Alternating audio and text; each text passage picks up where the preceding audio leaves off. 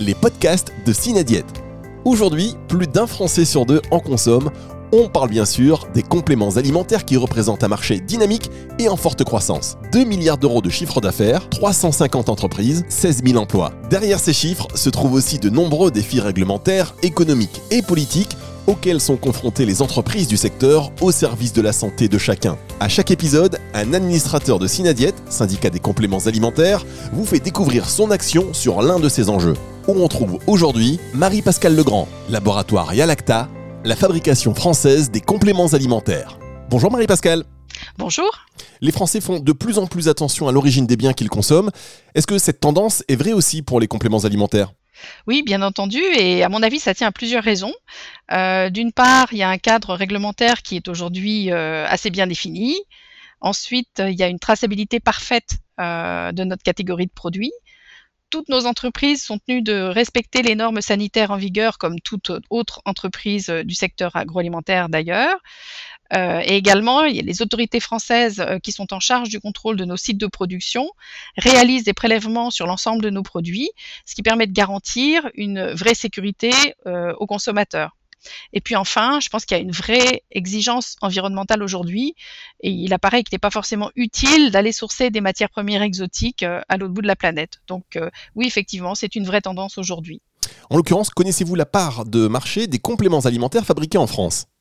Alors, je vous avoue que je n'ai pas euh, une connaissance exacte du pourcentage de compléments alimentaires fabriqués en France, mais je pense néanmoins que c'est la grande majorité des compléments alimentaires et que au moins 60 à 70% d'entre eux sont fabriqués en France. Alors, les compléments alimentaires sont fabriqués pour un certain nombre d'entre eux sur des sites euh, qui ont le statut pharmaceutique. Et puis, il y a également toute une série d'entreprises avec un tissu industriel qui est relativement riche, qui ont leur propre site de production et enfin, euh, pour compléter le tableau, il y a également toute une série de, façonniers qui fabriquent des formes particulières, par exemple des ampoules buvables ou des capsules molles ou des formes plus classiques.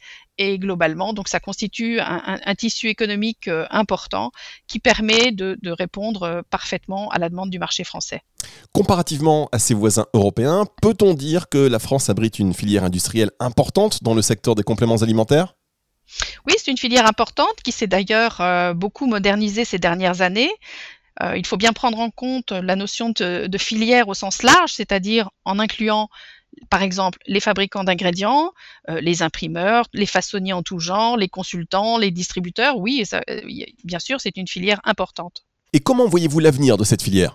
C'est une filière qui va continuer de se concentrer, mais qui va aussi connaître une croissance assez forte dans les dix ans qui viennent, compte tenu de plusieurs facteurs, parmi lesquels on peut citer notamment euh, l'allongement de la durée de la vie et le désir de rester euh, en forme plus longtemps, une meilleure prise en compte de son capital santé, la prise de conscience de la capacité de l'organisme à mieux se défendre par lui-même, et puis euh, la crise sanitaire de la Covid-19 a aussi révélé l'urgence de faire de la santé une, une priorité politique, et en alertant sur certains facteurs de risque de maladie, elle nous a aussi rappelé l'importance d'entretenir sa santé au quotidien dans une démarche de prévention, alors que les Français euh, nourrissent en ce sens des attentes grandissantes en faveur de produits de santé naturels.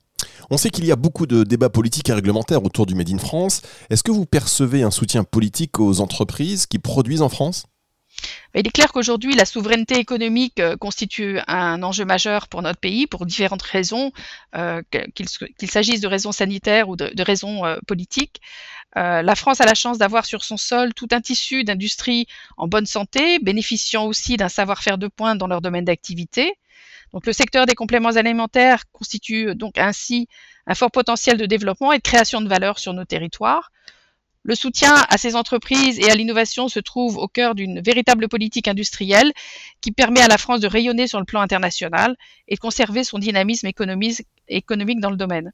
Ce, tissu industriel, il est constitué euh, majoritairement de PME. Euh, les 350 entreprises françaises du secteur des compléments alimentaires génèrent plus de 16 000 emplois dans notre pays, c'est assez considérable, et un chiffre d'affaires qui est supérieur à 2 milliards d'euros. Bah, certes, les politiques à notre niveau en région sont très à l'écoute euh, des PME. La campagne présidentielle en cours va aussi permettre à notre syndicat professionnel Synadiet de faire entendre des messages ad hoc aux différents candidats qui se présentent à la présidence de la République. En outre, on sait que les Français sont également sensibles à l'origine des ingrédients qui sont dans leurs produits. En l'occurrence, quelle est la part des ingrédients des compléments alimentaires qui sont produits en France et cette part est-elle en croissance? Alors, ceci dit, plus de 50% des compléments alimentaires contiennent des plantes ou des extraits de plantes qui, pour certains, ne sont pas produits en France, soit parce que la plante n'est pas cultivée ou pas récoltée en France, soit pour des raisons économiques. Euh, je pense qu'à terme, cette exigence de relocalisation industrielle et de développement des filières agricoles en, France est une très bonne chose, en particulier pour nos agriculteurs, mais pas que. Euh, il y a déjà une filière existante qui inclut les cultures telles que la lavande ou la menthe ou d'autres plantes. Euh, le climat français a la chance d'être assez varié et se prête assez bien à un certain nombre de cultures de plantes. Notre agriculture a aussi besoin de se diversifier et la culture de plantes, c'est une très bonne opportunité dans ce sens-là. Enfin, l'écologie, qui est un grand défi de notre époque, la France comme ses partenaires doivent y répondre de manière forte. Les entreprises telles que les nôtres ont donc un rôle important à jouer dans cette transition qui nous concerne tous et qui doit aussi se réinventer au quotidien.